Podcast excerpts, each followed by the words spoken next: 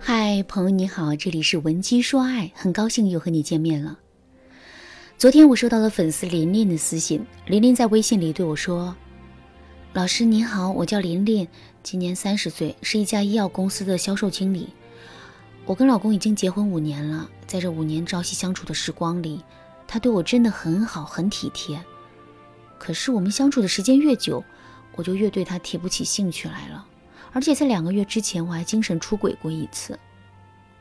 事情的经过是这样的：我代表公司跟客户谈生意，来跟我对接的呢是一个举止特别优雅的男人，而且他的见识和谈吐也很好，既幽默又文雅，时时刻刻都会给人一种如沐春风的感觉。说实话，我当时一下子就被他打动了，早就已经停止的少女心，也因为他再次的变得活跃了起来，根本就无心谈生意。谈完生意之后，他主动提出要请我吃饭，我欣然答应了他。之后，我们便去了一家高档的西餐厅。两杯红酒下肚，我的脸颊有一些绯红，胆子也莫名大了起来。于是，我就向他倾诉了很多我在婚姻中承受的委屈。没想到，他并没有觉得我很唠叨，而是非常耐心、非常善解人意的来安慰我。那一刻，我真恨不得一下子就扎进他的怀里。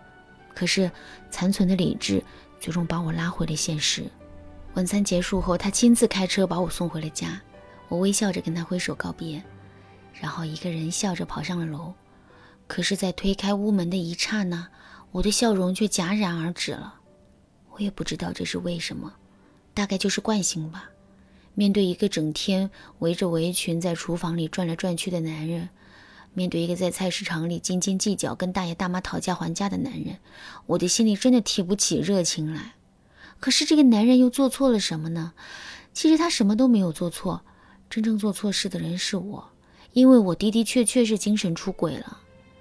老师，我现在也想明白了，我跟那个客户根本就不可能在一起。这个浑身充满了烟火气，在菜市场里斤斤计较的男人，才是最适合我的。可是想明白归想明白了，我的心里还是提不起对老公的热情。您说这可怎么办呢？听完了琳琳的整个讲述之后，我的内心也是感慨万千。一个是浪漫且优雅的男人，一个是浑身充满了烟火气，但能给我们安全感和生活保障的男人。这两个男人同时出现在我们面前，我们肯定会更容易被第一个男人吸引，但是我们却不敢把真心托付给他。在面对第二个男人的时候，我们固然会觉得很安心，但我们也很容易感受不到刺激和浪漫。那既然如此，我们的心里会作何打算呢？没错，我们会在心里构造出一个完美的男人。这个男人会集合上述两个男人所有的优点，可是却没有他们身上的缺点。很显然，这种所谓的完美男人肯定是不存在的。所以，我们势必会在两个男人之间不断的徘徊，进而让自己的内心啊不断在矛盾和纠结之中挣扎。在上面的案例中，琳琳之所以会感觉到痛苦，其实也是因为这个原因。不过，现在琳琳凭借自己的理智已经做出了选择，她的选择是回归家庭，想办法让自己重新爱上自己的老公。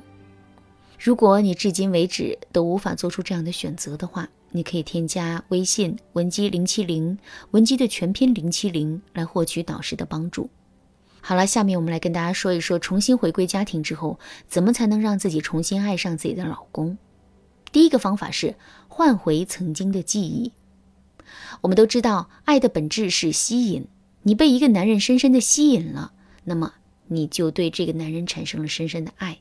从这个角度来说，我们之所以能够跟老公相识相恋。到最后步入婚姻，就是因为在男人身上原本有很多吸引我们的地方，只是随着时间的流逝，这些吸引点被淡化了，甚至是被掩盖住了。所以，如果我们能够重新找到男人身上的那些吸引点，并把它进行强化的话，我们就很容易能够找回自己对男人的爱了。怎么才能找到男人对我们的吸引点呢？